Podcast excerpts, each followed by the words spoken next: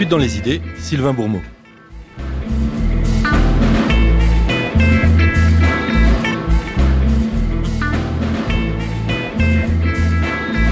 Parler de race en France est difficile. L'unanimité, les députés voulaient il y a quelques années supprimer le mot de la Constitution et cela au nom de la color blindness de la République, de son indifférence proclamée à la couleur de peau.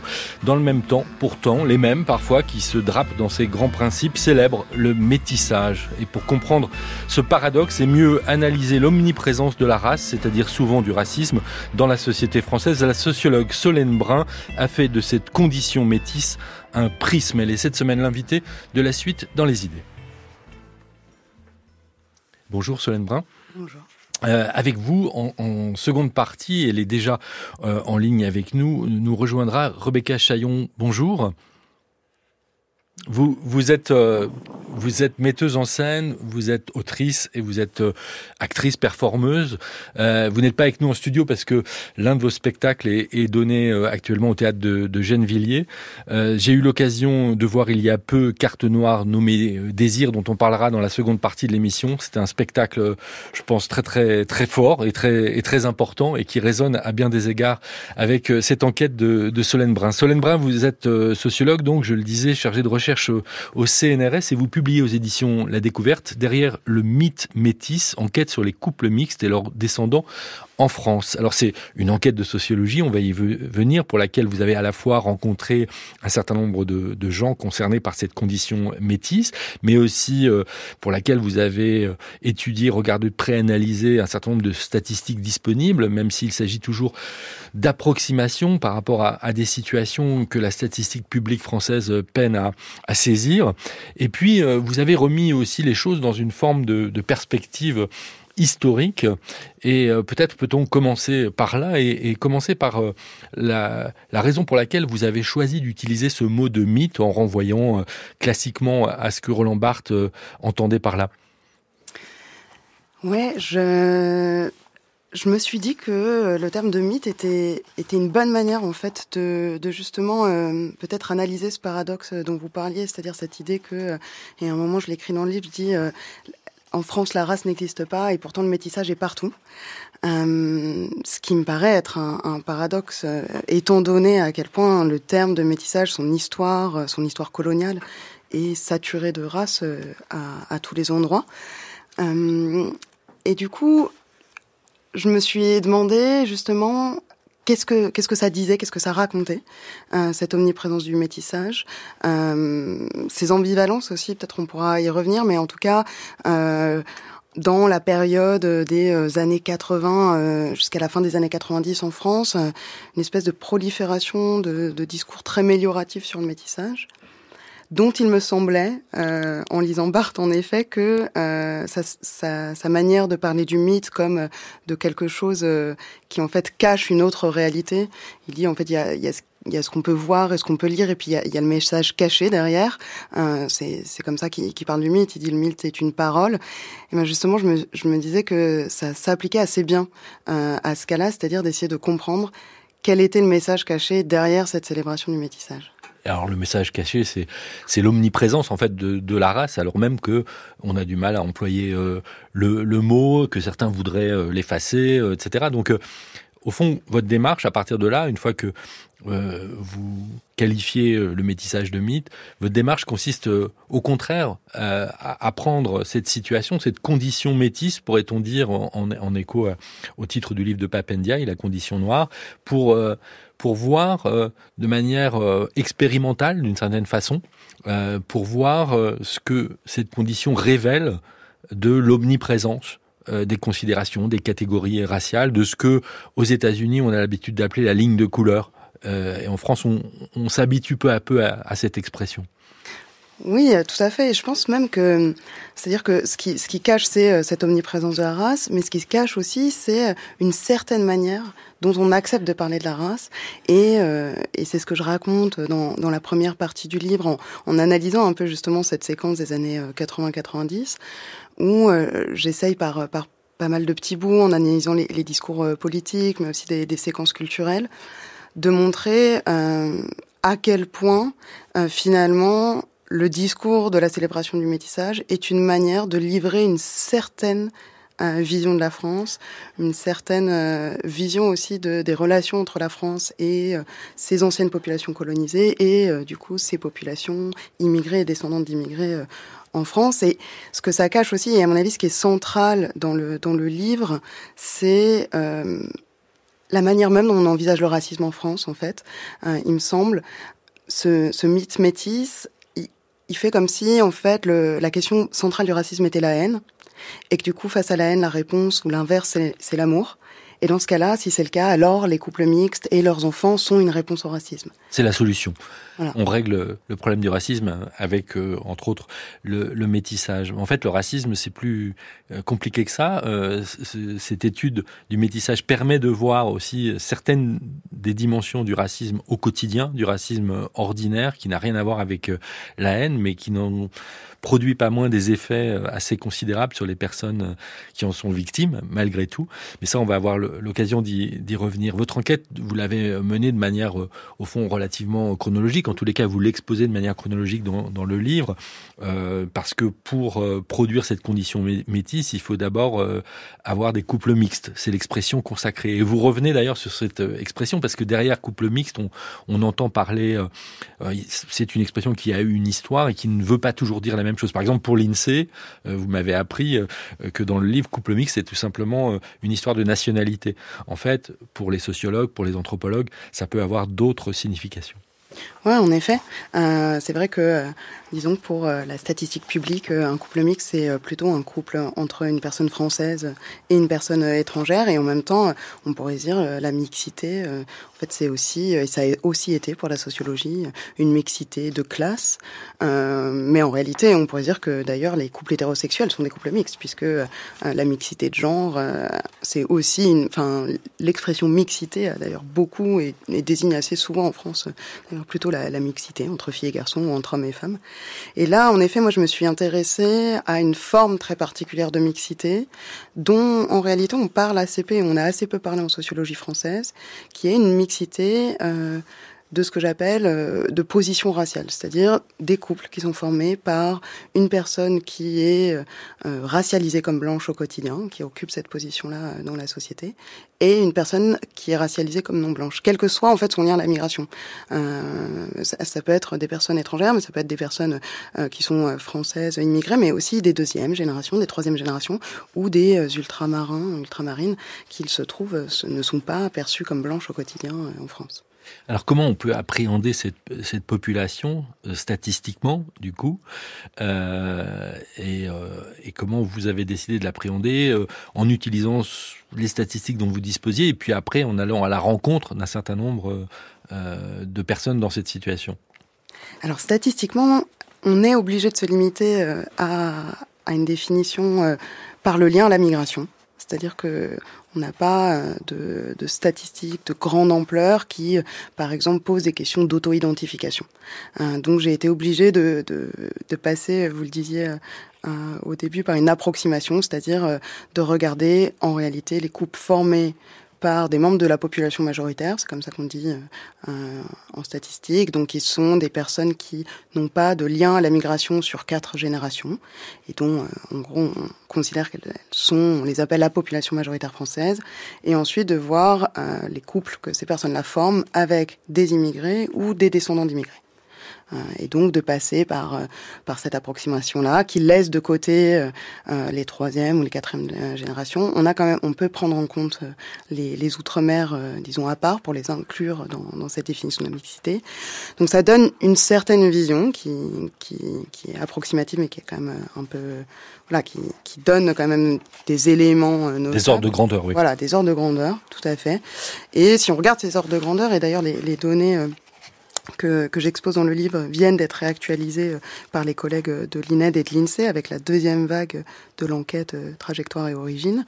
Et donc, selon euh, ces, ces données-là, en gros, 12% des personnes donc majoritaires en France sont en couple mixte.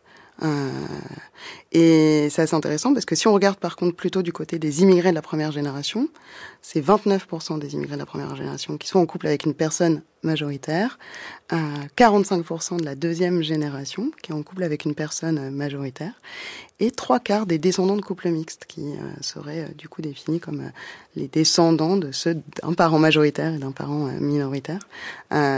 donc en réalité, ceux et celles qui se mélangent le plus sont ceux qui ont un lien direct à la migration. et c'est pas étonnant, il y a aussi des raisons démographiques à ça. Hein. mais donc ça, ça concerne une, partie non négligeable de la population française dans cette partie non négligeable de la population française, vous avez euh, euh, constitué un, petit échantillon, cette fois pour une approche euh, qualitative, une approche d'entretien. et j'imagine, enfin, à la lecture de votre livre, on voit que vous êtes allé chercher des, situations différentes qui contrastent en termes d'origine précisément, en termes d'âge aussi, de génération. Enfin, vous avez essayé d'avoir des exemples les plus différents possibles. Ouais, donc j'ai. pas forcément représentatif par rapport à la population française, c'était pas l'idée. Non, c'est en effet, c'est pas l'idée parce qu'en fait, sur un petit échantillon, ce serait d'ailleurs pas possible. Euh, mais j'ai rencontré donc euh, euh, environ 35 personnes qui sont donc des parents en couple mixte et ensuite des descendants de, de couples mixtes et 38 en fait. Et, euh, et du coup, en effet, j'ai essayé de faire varier à la fois les générations, parce que, et d'ailleurs, on s'en aperçoit euh, en lisant l'enquête que... Les choses bougent, oui. Voilà, les choses bougent. Il y a des effets de génération, c'est en effet pas la même chose. Euh, pour, euh, par exemple, la plus âgée de, de, mes enquêtés qui a eu ses enfants euh, euh, que j'appelle Denise euh, dans le dans l'enquête et qui euh, voilà a eu ses enfants avec son conjoint qui est de nationalité camerounaise et elle elle a trois enfants qui au moment où je les rencontre en 2017 ont tous une cinquantaine d'années. Et donc elle a élevé ses enfants dans les années 60 en France dans une petite ville de province. C'est pas la même chose que d'élever des enfants dans les années 90, qui sont y compris pas la même chose que de les élever euh, dans les années 2010, par exemple. Donc il y a en effet des effets de contexte, aussi sur la manière dont on parle de ces questions et dont euh, euh ces sujets sont parlés euh, euh dans voilà l'actualité médiatique, politique, la, manière dont on les pense. ça, ça crée des, des, effets, ça crée des effets sur du coup aussi les, les descendants de couples mixtes que j'ai rencontrés. Et puis j'ai voulu aussi faire varier bien sûr les, origines, vous le disiez, et euh, les classes sociales, puisque c'est aussi pas la même chose. Euh, ça, la sociologie le sait bien. Euh, on n'élève pas ses enfants de la même manière selon qu'on appartient aux classes supérieures ou aux classes populaires. Alors, ce qui vous intéresse au-delà de ces couples, c'est la manière dont ils font famille. C'est des couples qui ont des enfants, et c'est ça qui vous intéresse, puisque ces enfants sont métis et euh, vous avez euh, tenté de comprendre comment euh, ces enfants euh, ont euh, été socialisés, comme on dit, à, à cette question du métissage à travers le, leurs parents, à travers leur famille un peu plus élargie, et puis évidemment en relation avec les institutions de la société, à commencer par l'école qui joue un rôle très très important.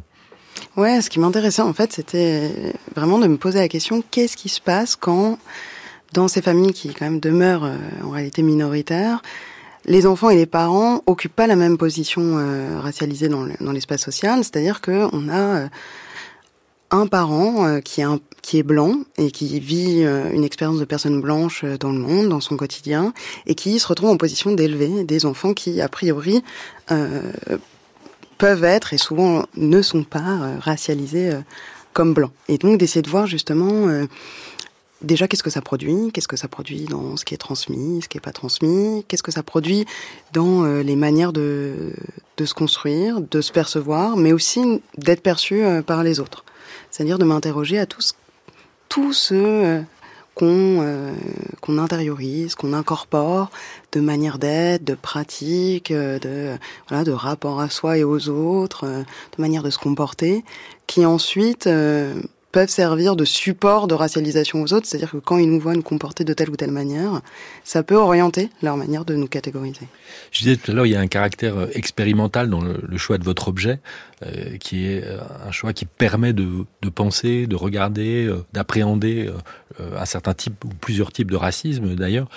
Ça arrive très tôt, dès, les couples mixtes d'ailleurs, la, personne qui est dans la population majoritaire fait l'expérience du racisme ordinaire vécu par euh, son compagnon ou sa compagne, comme elle ne l'avait euh, jamais fait auparavant. En fait, il y a quelque chose de, on a accès soudainement à des informations sur la façon dont la société fonctionne, qui était jusque-là masqué, voilé, euh, tout, tout, simplement parce qu'il ne s'agit pas de choses spectaculaires nécessairement, il ne s'agit pas de haine, vous le disiez tout à l'heure, mais euh, néanmoins il s'agit de manière de catégoriser, de classer les gens, de les renvoyer à un certain type de choses, de les assigner. Euh, et il y a un effet de choc et de révélation dont vous parlez. Oui, en effet. Les, les, parents euh, qui sont euh, blancs dans, l'enquête et, qui, du coup, ont, ou ont eu, puisque certains couples sont, sont séparés quand, quand je rencontre les parents, mais ont eu un ou une partenaire qui, qui fait l'expérience d'être racialisée comme non blanche au quotidien, en effet, raconte euh, en fait quelque chose qui relève de l'inédit pour elle et. Euh, de l'inédit aussi parce que le propre justement d'être blanc dans une société majoritairement blanche, c'est de naviguer le monde avec une relative insouciance quant à ces questions-là, c'est-à-dire de, ne pas être euh, en, réalité renvoyé constamment euh, à, sa position raciale, à ces questions-là, de ne pas forcément se demander euh, tout un tas de choses qu'on se demande quand on n'est pas perçu comme, blanc. Et tout à coup, euh, en effet, ils ont accès de manière très intime, puisqu'il s'agit des, partenaires euh, amoureux, à euh, des expériences euh, ordinaires, parfois parfois violentes et parfois, comme vous disiez, euh, qui relèvent plus euh, voilà de ce qu'on pourrait appeler des microagressions, des vexations quotidiennes. Mais quand même, la plupart euh, expriment leur étonnement, c'est-à-dire disent évidemment que je savais que le racisme existait, mais je, je n'avais pas conscience que c'était Omniprésent. Voilà, omniprésent tout le temps par des petites choses que en fait tout à coup il faut se demander euh, quel nom on met euh, sur euh, et voilà il y a un, il y a un, un, père que je rencontre et qui dit bah voilà nous c'est simple on peut pas mettre mon nom de famille lui il est d'origine algérienne on peut pas mettre mon nom de famille à moi quand on, on fait des demandes pour des locations de vacances clairement on met celui de mon épouse qui a gardé son nom de jeune fille et, euh, et voilà, et, et, ça, non seulement l'épouse du coup le, le découvre, euh, mais c'est aussi quelque chose qui est transmis aux enfants. Donc en l'occurrence, ce couple a deux fils. Euh, et ces garçons-là, ils grandissent dans un monde dans lequel ils, ils intériorisent que euh, s'ils mentionnent euh, le nom de famille paternel, bah, potentiellement ça leur ferme euh, des opportunités. Alors parfois c'est pas forcément des choses comme vous disiez spectaculaires, sauf que les choses s'ajoutant les unes aux autres, ça crée un quotidien qui est marqué par cette altérisation là. Et ce sont des socialisations particulières parce que c'est dès le plus jeune âge en fait qu'on entend ces choses, qu'on est témoin puis acteur de ce type de choix ou de stratégie. Euh, par exemple, un choix et une stratégie à propos de nom, c'est le choix du prénom. Euh, vous y passez parce que les parents peuvent décider évidemment euh, que l'idéal c'est de transmettre à, à leurs enfants euh, euh, des éléments de culture qui viennent euh, de l'un et de l'autre, qu'il s'agisse de, de, de rapport à la culture au sens euh, matériel du terme, de la cuisine, de je ne sais quoi. Euh, mais il faut bien choisir un prénom. Et, euh, et, donc là, il y a une forme de priorité. On peut mettre plusieurs prénoms, mais il y a quand même une forme de, de priorité. Donc c'est un moment particulièrement important. Ouais, c'est un moment très important et, et c'est un moment que moi personnellement, en tant que sociologue, je trouve fascinant. Euh, et euh, parce que le choix du prénom, qui est d'ailleurs la, souvent on dit, c'est la première chose qu'on donne aux enfants, cristallise tout un tas de questions, cristallise euh, un, un, certain rapport euh, à au type d'identité qu'on a envie de transmettre, un, rapport à euh, quelle inscription dans les lignées respectives euh, on a envie de mettre en place, quel est le rapport à euh, ses origines personnelles. Et aussi, c'est un moment potentiellement de négociation, de rapport de force entre époux, parce que fait, potentiellement, il y a des couples dans lesquels on n'est pas d'accord et ben, dans les couples aussi, on n'occupe pas euh, tout à fait la même position euh, dans euh, les rapports de pouvoir, que ce soit de classe, de genre en l'occurrence, mais aussi là de race. Et du coup, pour moi, demander aux, gens que je rencontre comment ils ont choisi le prénom des enfants était vraiment une porte d'entrée vers euh, tout un tas d'autres questions et d'autres euh, d'autres rapports à, à, la transmission. Et puis euh, il y a un côté rigolo aussi de, de voir du coup un peu les, les récits. Et il y en a il y a un, un enquêté qui raconte que je trouve très drôle. Il dit en fait c'est horrible parce que Euh, il dit qu'avec sa conjointe, ils avaient l'impression de faire des, des choix très singuliers. Euh, ils ont passé beaucoup de temps en plus à faire euh, des listes de prénoms euh, et à vraiment, il disait, nous, on voulait absolument pas tomber dans ce truc de, on donne, voilà, un peu de l'un, un peu de l'autre, et on va faire un prénom qui l'ancre dans les deux cultures. Il voulait résister un peu à ce qu'il percevait, je pense, comme une forme d'essentialisation. Et donc, il s'est dit, bah voilà, on s'est mis avec ma compagne et puis on a fait ces listes et on s'est dit qu'on venait d'inventer un prénom. Et, euh, et en fait, euh, très rapidement, il s'aperçoit qu'il a pas du tout, ils ont pas du tout inventé de prénom. Ils ont finalement, ils sont tombés sur un prénom qui existe et qui en plus est exactement ce qu'ils voulaient éviter. Euh, et un autre enquêté, un descendant de couple mixte, lui euh, euh, résume ça en disant c'est ces prénoms un peu qui pourraient être berbéro-breton, il dit. Euh, il dit c'est ce truc euh, et, euh, dont Naël, par exemple, pourrait être un, un exemple. Et, et, donc le, le, père m'a dit, en fait, j'ai compris euh, que, en fait, on s'était gouré quand j'ai entendu ma mère dire avec son accent algérien prononcer le prénom Naël.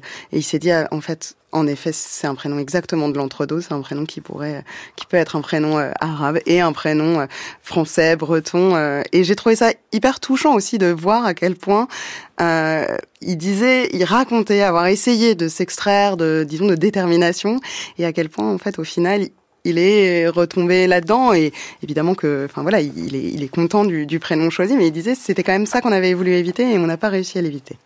Alors il y a le prénom, il y a la langue, il y a la religion, il y a, tout un tas de, choses qui, se passent à l'intérieur euh, des familles euh, et, et euh, des choix qui sont faits, famille euh, nucléaire, mais aussi famille euh, élargie, puisque le rôle des, grands-parents est très, important également.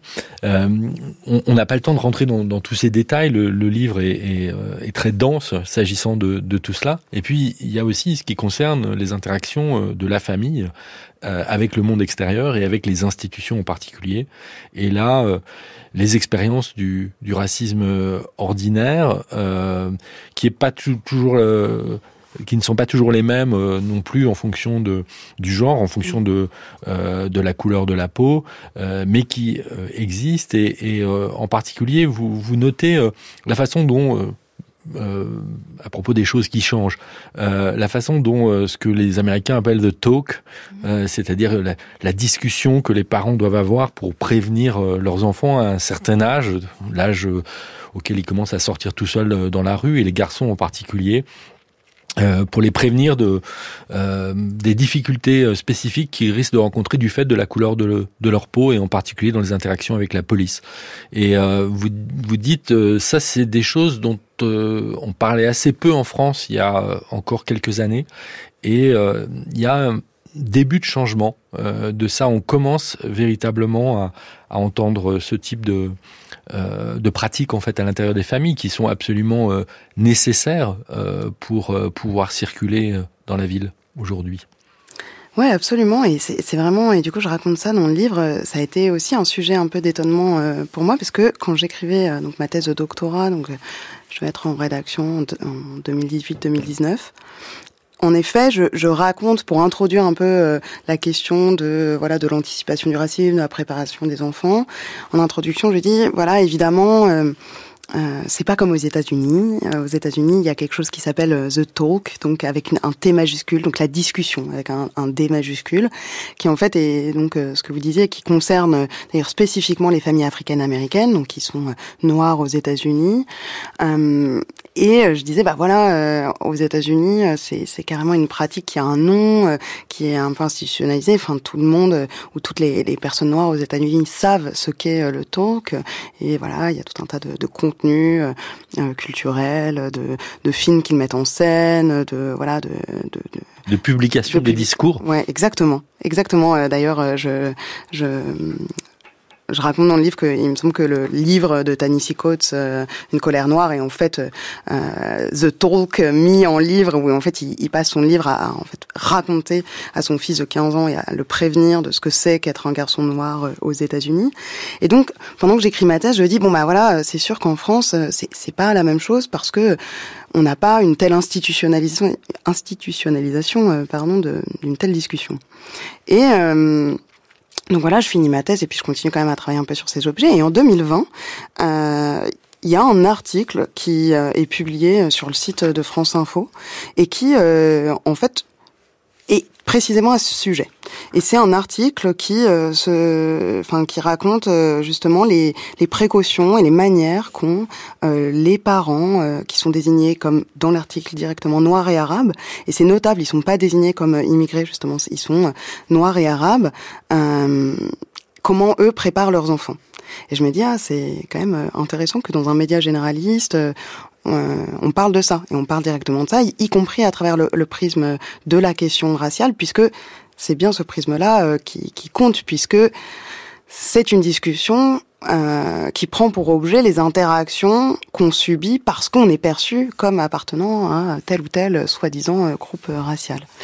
Et donc 2020, euh, voilà ce, cet article. Et au moment où j'écris le manuscrit, donc encore un peu plus tard du livre, mon éditrice me dit mais est-ce que tu as vu, il y a une BD aux États-Unis qui est sortie qui s'appelle The Talk et elle vient d'être traduite en français. et donc euh, je me dis qu'en effet, euh, ne serait-ce qu'entre la fin de mon enquête et euh, la publication de ce livre, les choses bougent. les choses bougent d'ailleurs assez rapidement hein, ces dernières années sur la manière dont on a de parler de ces objets. Et donc, la, la, couverture de Black Lives Matter en France. Oui, voilà. Je pense que ça a joué beaucoup. Bien sûr, ouais. Et donc, c'est vrai que des, des médias euh, généraliste commence à, à, parler de ça et à parler de ce que certaines familles de toute façon faisaient euh, depuis euh, depuis un moment, mais aussi de ce que certaines familles ne faisaient pas pendant longtemps, même voilà dans des familles noires en France, c'était pas forcément des discussions que tous les parents avaient. Et je pense que ouais là-dessus il y a, y a, aussi un effet de génération. Et moi je rencontre une partie de, de mon enquête se passe au moment de l'affaire dite affaire Théo, hein, de, de l'affaire de Théo Louaka, euh, et des parents que je rencontre euh, m'en parlent en fait spontanément et me disent qu'ils en ont parlé avec leurs enfants euh, parce que et c'est d'ailleurs des mères hein, qui me disent ça, des mères qui elles-mêmes sont blanches et qui, me, qui me disent que, que ça les inquiète et que d'ailleurs toutes ne savent pas exactement comment en parler aux enfants parce que voilà elles ont peur de elles veulent à la fois pas complètement attaquer l'innocence de leurs enfants et en même temps les prévenir mais ces discussions dans certaines familles évidemment pas toutes mais ont lieu, euh, en effet. Un équilibre très délicat à trouver, euh, la manière de, de, faire comprendre à ses enfants dès le plus jeune âge en fait qu'il existe ce racisme ordinaire et sans pour autant faire que leur vie tourne autour de ça non plus. Euh, autre situation que vous avez observée de près à propos de cette condition métisse, au fond, la, situation étrange dans laquelle se trouvent plus ou moins certains métis d'être difficilement assignables à la simple vue des gens qu'ils rencontrent euh, dans la rue. Les gens savent pas très bien en fait euh, de quoi ils retournent. Ouais, exactement. Et c'est d'ailleurs euh, une des choses qui moi m'intéressait le plus parce que au final, ce qui ce qui m'intéresse en tant que sociologue, c'est justement de comprendre ce processus de racialisation, c'est-à-dire ce processus par lequel euh, qui est une interaction forcément. C'est un regard porté. Voilà. C'est-à-dire euh, comment comment ces frontières raciales euh, se fonctionnent, comment elles, se créent. Alors évidemment à l'échelle des groupes, à l'échelle de l'histoire, mais aussi au niveau des individus. Euh, justement quand, disons, les marqueurs phénotypiques, qui sont souvent les premiers marqueurs qu'on utilise pour racialiser, quand cela ne suffisent pas, qu'est-ce qui est mis en jeu? Qu'est-ce qui est mis en jeu pour, pour classer les gens, pour les assigner, etc. Et c'est là qu'intervient la question des pratiques, des manières d'être, etc., qui m'intéresse d'autant plus que justement, nous, en tant que sociologue, on a des outils pour les analyser qui sont ceux de la socialisation, c'est-à-dire ben, si quelque chose n'est pas inné, euh, alors c'est euh, acquis et donc pour nous c'est appris, ça s'apprend par socialisation, ça se transmet en famille et ça ça m'a beaucoup intéressé parce que justement il me semble que ça permet de faire ce geste qui est essentiel, qui est de dénaturaliser la race et, de vraiment prendre au sérieux le fait de la considérer comme une construction sociale. Si c'est une construction sociale, alors il y a des choses qui, s'apprennent et ça passe aussi par euh, des choses qui ne sont pas de l'ordre euh, du, euh, du physique, du phénotypique. C'est aussi des, des manières d'être au monde qui ensuite vont orienter les manières qu'ont les, les uns et les autres, les unes et les autres, de nous catégoriser. On continue de parler de la race comme une construction sociale dans la seconde partie de l'émission avec euh, la metteuse en scène Rebecca Chaillon qui nous rejoint. Euh, c'est après un extrait du deuxième album de The Paranoid Style, I Love the Sound of Structured Class. La suite dans les idées, Sylvain Bourmeau.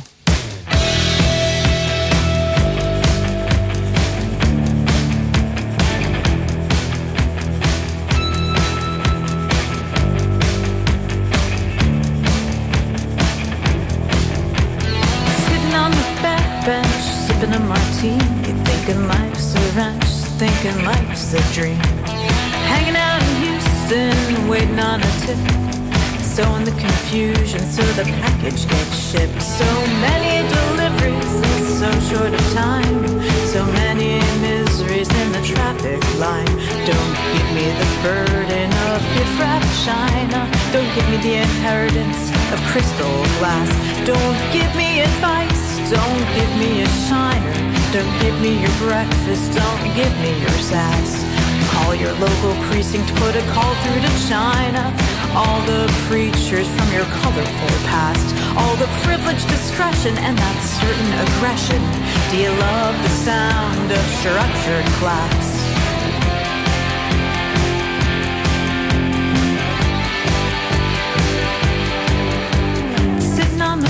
Porch still waiting on the lifeline from the kind of folks who share opinions like mine. I have spent time in education, I have spent time in jail. I dug from the river basin, I have skied and Vail. Time in capsules, vitamin C. Everyone knows this is nowhere but me. Everyone knows this is Valhalla or bust. An living will and a living mistrust for the devil is the last of your concerns. Bow down to your level and attend to your burns. I have seen strong men crying out for help. I have pulled books from a very high shelf. The next time you call me, make sure it's important. Withering on the vine, living by appointment. Everyone's outnumbered and no one has a pass. I love the sound of structured class.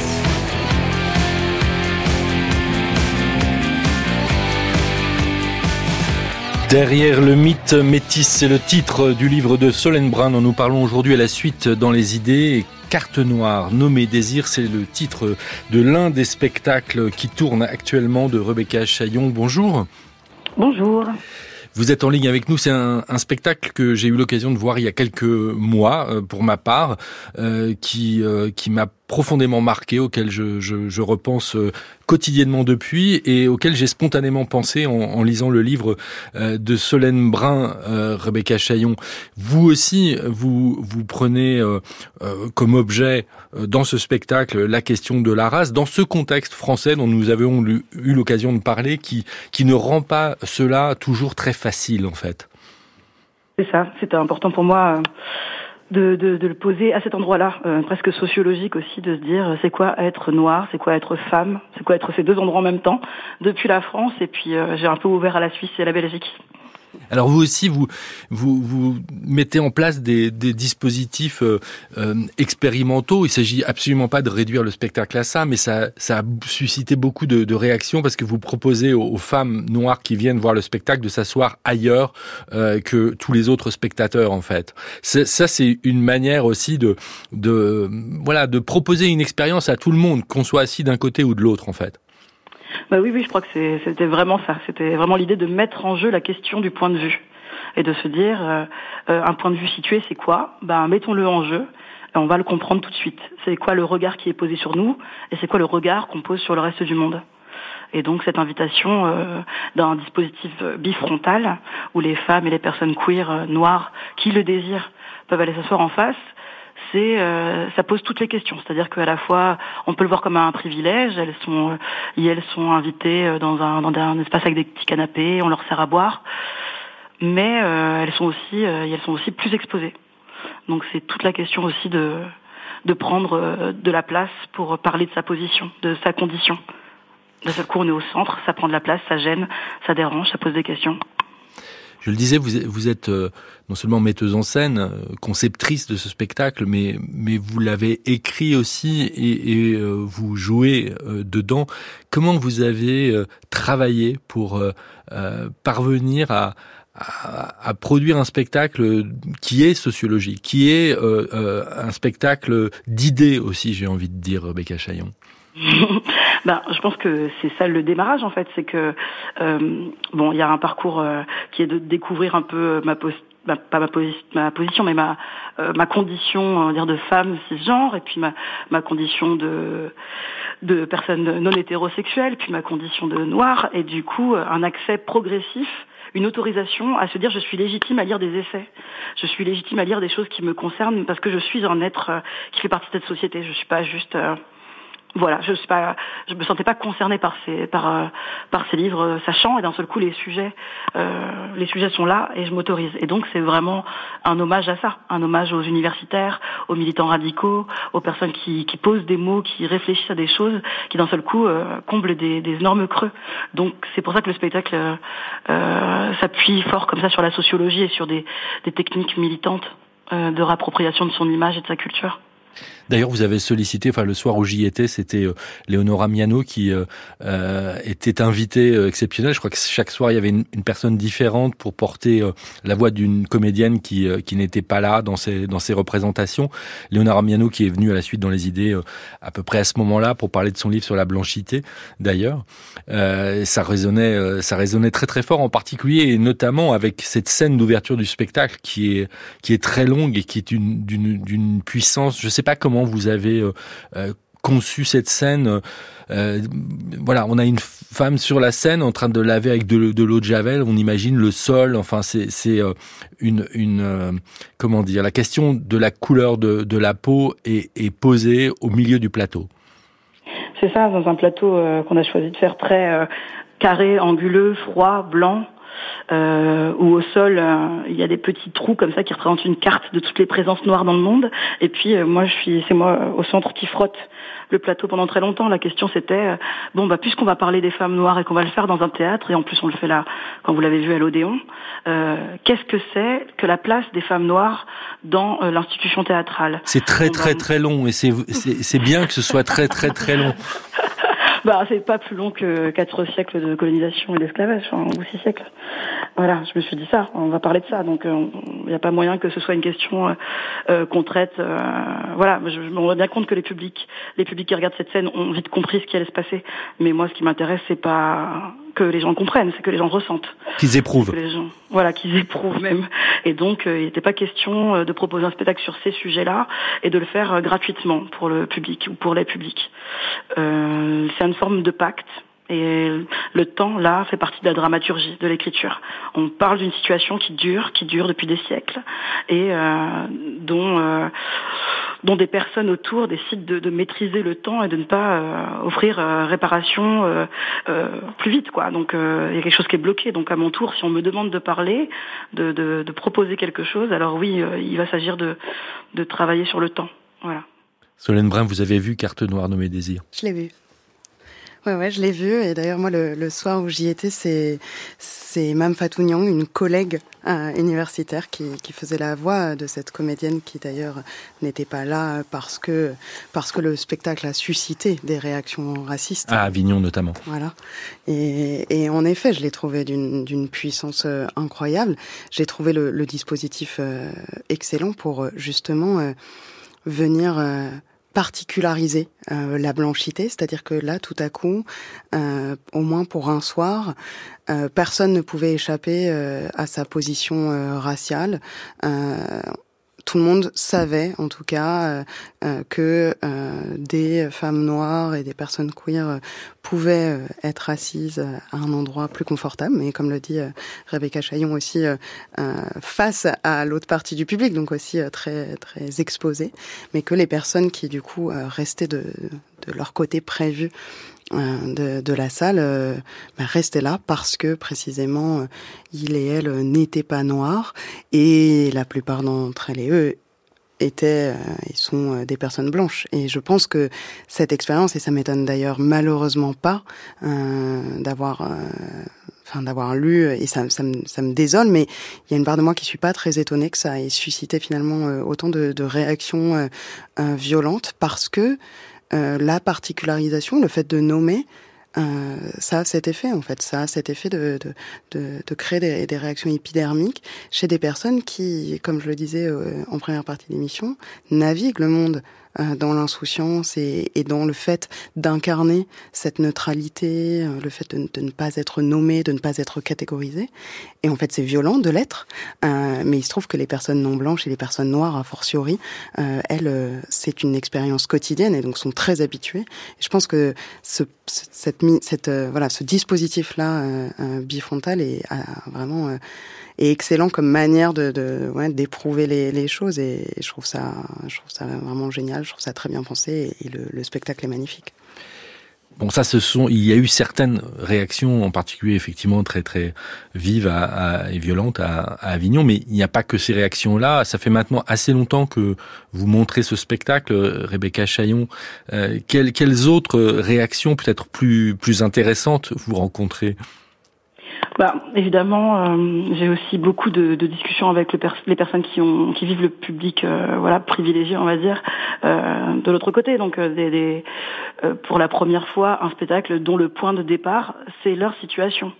Euh, de voir des corps, euh, des corps divers, des histoires diverses de femmes noires au plateau, et pas juste euh, être euh, une parmi un groupe de blancs. D'un seul coup, de voir là huit personnes, voire plus, qui parlent de d'expériences vécues depuis ce point de vue, c'est hyper fort et parfois violent parce qu'on va pas avec le dos de la cuillère et que le but c'était pas de faire un, un spectacle réparateur c'est un, un spectacle qui questionne euh, tout ce qui existe en moi, les, toutes les parties, c'est-à-dire la partie euh, d'être perçu comme noir et d'avoir grandi dans une famille noire, mais aussi euh, d'avoir vécu bah, 35 ans, 38 ans euh, dans un monde majoritairement blanc avec une culture majoritairement blanche. Et quand on évolue dans le théâtre, euh, on peut pas ne pas se poser la question. Donc moi, j'avais pas, j'avais envie de secouer tout le monde. J'avais envie qu'on se pose des questions aussi sur nos communautés noires et sur euh, l'injonction à la respectabilité ou sur est-ce que nous, femmes noires, qu'est-ce qu'on choisit de faire? Est-ce que on doit absolument savoir twerker Est-ce qu'on doit absolument... Euh, euh, c'est quoi nos réactions euh, face aux différentes classes sociales Quand on est caribéenne et quand on est africaine, on n'a pas les mêmes vécus. Est-ce qu'on arrive à, à, gérer ça? Et puis le colorisme entre nous aussi, mm. ce sont des questions que qu'il a malgré nous, enfin, enfin pas malgré nous, mais en tout cas, même nous, à l'intérieur du groupe, on commence à comprendre qu'il y a d'autres enjeux et des questions qu'il faut qu'on se pose entre nous. Parce que là, il y a en effet des personnes métisses, des personnes dark skin, des personnes caribéennes, des personnes d'origine africaine, et puis des personnes qui ont d'autres questions à traiter, des questions de maternité, euh, de handicap, de voilà. Et donc toutes ces questions-là, euh, elles sont aussi de travail pour nous tout le temps ce colorisme, évidemment, vous l'avez rencontré, euh, Solène Brun, dans, dans votre enquête sur euh, sur la condition métisse. Mais ce colorisme, il existe. Euh, il suffit d'aller dans, dans, dans, certains pays d'Afrique où il y a des, des gens euh, dont on se rend compte qu'entre eux, il y a des formes de, de catégorisation euh, qui, qui nous échappent quand on quand on n'a pas l'habitude, tout simplement. Okay. Et oui, mais en fait, euh, cette question, elle, est centrale parce que elle est, elle est au cœur de, de la matrice de la race depuis, depuis en fait les, débuts de la racialisation du monde euh, et, euh, et, son incarnation notamment à travers l'esclavage, puisque le colorisme structure en réalité euh, l'esclavage. On est en réalité pas traité de la même manière si on a la peau claire ou la peau euh, la plus sombre. Et pour le coup, depuis tous ces siècles, euh, la peau claire et plus on est clair, plus on est valorisé. Euh, et euh, c'est valable depuis euh, voilà l'esclavage jusqu'à aujourd'hui. On a des enquêtes aux États-Unis qui montrent que les personnes noires à la peau plus claire ont des meilleurs salaires, des meilleurs états de santé, sont évidemment valorisées esthétiquement et donc ont voilà sont mieux positionnés sur le marché matrimonial, mais voilà sur le marché de l'emploi, etc. Et ça en fait c'est essentiel parce que c'est aussi cet envers du mythe métis. C'est quelque chose de, de central, c'est que les discours mélioratifs sur le métissage et la manière de, de constamment euh, voilà célébrer le métissage, y compris comme une solution au, au racisme, sont envers, il me semble, et quasi systématiquement la dévalorisation euh, des personnes non blanches, non métisses, euh, en particulier des personnes noires, et que euh, derrière chaque célébration de beauté métisse ou de voilà de, de métissage de manière un peu euh, irénique euh, et sans en oubliant les, les, rapports de pouvoir, se cache une négrophobie d'autant plus forte, et c'est-à-dire que il y a un peu cette idée, et c'est d'ailleurs ce que disait déjà Pape Ndiaye dans La Condition noire, que on, on aime bien euh, les noirs quand euh, ils sont finalement euh, proches de la blanchité. Et donc, plus ils sont clairs, mieux c'est. c'est une question importante. Il y a un très beau euh, livre de, de, Colson Whitehead qui s'appelle Apex sur cette question et sur la, la couleur des pansements, euh, Rebecca Chaillon. Que je ne connais pas encore. Pardon, j'étais en train de penser à, à, une réplique du spectacle qui dit Nous sommes métis, un mélange de couleurs, enfin la chanson de Félix Noah, mais qui se continue par Mais pas par le désir de nos parents consentants, euh, pour parler de, ouais, de, de ça, de cette chose-là. Ouais. Pardon, je Non, le spectacle est, est, euh, prend des formes euh, euh, très différentes, fait appel à des, émotions extrêmement différentes. L'humour, il, il, tient un rôle euh, très important aussi, Rebecca Chaillon. Bah oui, pourquoi, pourquoi, pourquoi se fâcher tout de suite? Voilà, moi j'ai de l'humour, donc c'est moi qui, propose l'objet, donc j'ai envie de le traiter avec toutes mes manières de le percevoir, parfois avec humour, parfois avec euh, tendresse, parfois avec euh, énormément de violence. Et puis, puis voilà, c'est sûr que je me ménage pas sur cette question de la javel, puisque les choses elles sont faites en vrai et qu'on met en jeu tout de suite ce qu'on dénonce ou ce qu'on questionne. La question du blanchiment de peau ou la question d'aller un peu plus vers vers une, être acceptée en tout cas un peu plus en étant plus blanche. C'est une question qu'on pose mais qu'on réalise presque au sein du spectacle tous les soirs, quoi. Vous avez euh, noté, comme Solène Brun euh, tout à l'heure, qui parlait de, euh, de The Talk, des changements dans ces années plus récentes sur la, la, la, possibilité en France de, de parler, de mettre en scène ces sujets, des formes de progrès, pourquoi ne pas le dire comme ça?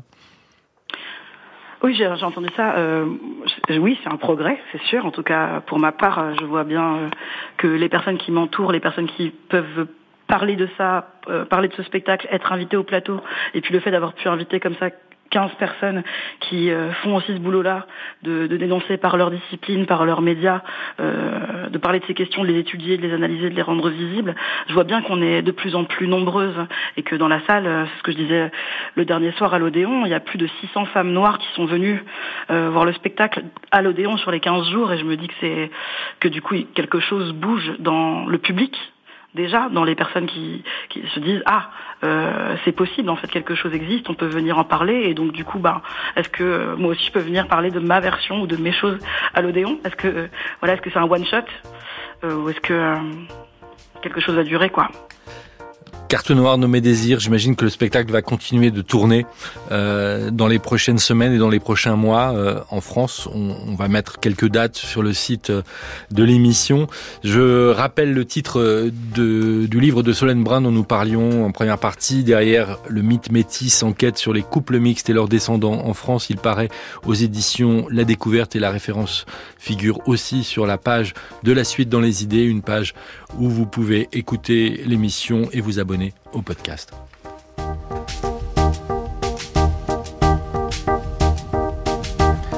C'était la suite dans les idées. Sylvain Bourmeau, attaché de production Juliette Mouelik, à la technique aujourd'hui Noé Chaban, à la réalisation Cassandre Puel.